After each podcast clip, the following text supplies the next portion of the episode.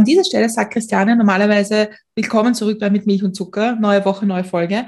Aber wir haben heute gar keine Folge. Das geht halt ganz schnell, weil wir wollen euch nur teilhaben lassen, dass wir uns so wahnsinnig freuen, dass wir für den Deutschen Podcastpreis nominiert sind. Und wir haben dazu ein knackiges Bewerbungsaudio gemacht. Und wir würden euch freuen, wenn ihr das anhört, weil wir finden, dass es mit Milch und Zucker sehr gut widerspiegelt. Also viel Spaß damit.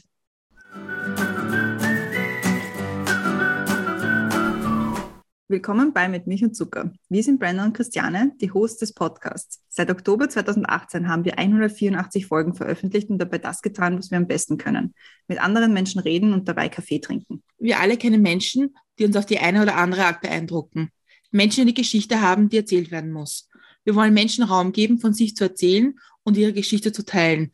Und alles beginnt bei einem Kaffee und mit der Frage mit Milch und Zucker.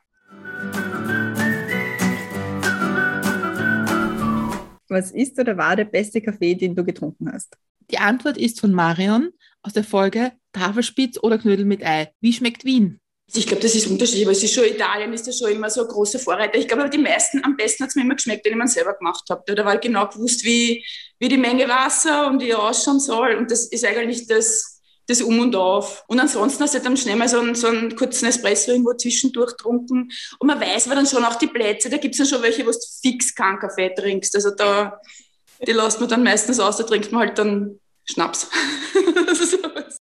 Was kann man von dir lernen? Die Antwort kommt von Astrid aus der Folge Sozialberuf Sexualbegleiterin. Von mir kann man, glaube ich, lernen, dass man einfach eine lockere lockerere Einstellung zu bestimmten Dingen äh, kriegt. Weil dann sagt man, ich werde Sexualbegleiterin und die Leute sagen, wow, das ist super und das ist eine wichtige, tolle Arbeit. Wenn ich hingehen würde und sage, ich werde Hure, dann sagen also, warum machst du das? Und in Wirklichkeit ist es, äh, ist es nichts anderes, außer dass ich es halt mit einer anderen Zielgruppe mache. Da kommt halt dieses, wow, das ist so wichtig und toll, weil die armen Behinderten, das ist auf der einen Seite, und du bist besser als eine andere Sexarbeiterin. Und das finde ich auch nicht leibend, weil ich, ich finde auch, dass eine, eine Sexarbeiterin im Bordell eine wichtige Aufgabe erfüllt.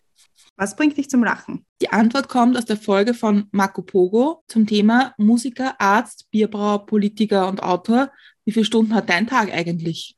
Unkonventionell, also auch wie ich im Krankenhaus kackelt habe, das war immer schon so, ob das jetzt der Herr Primarius, höflich natürlich, ja, aber auch so, das ist halt meine, meine Ausdrucksweise und so rede ich halt mit denen und dann sage ich das auch und sage halt auch im, im Fernsehen Arsch, wenn ich was Arsch finde, weil finde, es gibt schlimmere Worte als Arsch, ja, und das nichts kann man treffender formulieren, wenn man halt auch manchmal Scheiße sagt, ja solange du es nicht vor kleinen Kindern sagst, ist ja okay.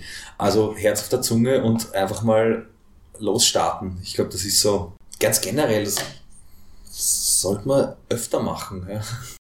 Reisen wir in die Zukunft. Es sind fünf Jahre vergangen. Was ist im besten Fall in den letzten fünf Jahren in deinem Leben passiert? Die Antwort kommt von Mustafa aus der Folge, was man über Afghanistan wissen muss, außer Schlagworte wie Taliban, Krieg und Flüchtlingsbewegung. Ich möchte nicht nur Afghanistan besuchen, ich will dort reisen. Diese Geschichten, was ich von meinem Großvater gehört habe, will ich selbst auch erleben. Es sollte wirklich schön sein dort und möchte gerne irgendwann meine Freunde alle mitnehmen. Ich habe meine Freunde alle im Iran mitgenommen. Wir sind in den letzten Jahren oft in den Iran herumgereist, Provinzen besucht und haben echt coole Erfahrungen gemacht, wie geil die Städte und wie cool und freundlich die Menschen sind.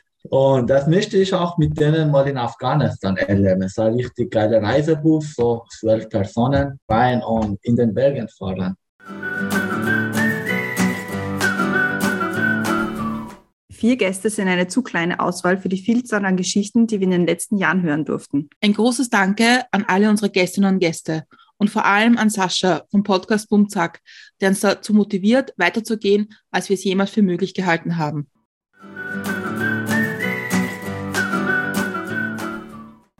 Wenn euch unser Bewerbungsaudio und unser Podcast gefällt, was wir natürlich sehr hoffen, dann würden wir uns freuen, wenn ihr uns unterstützt. Ihr könnt das über den Link in den Show Notes und wir würden uns sehr freuen, wenn ihr uns eure Stimme gebt.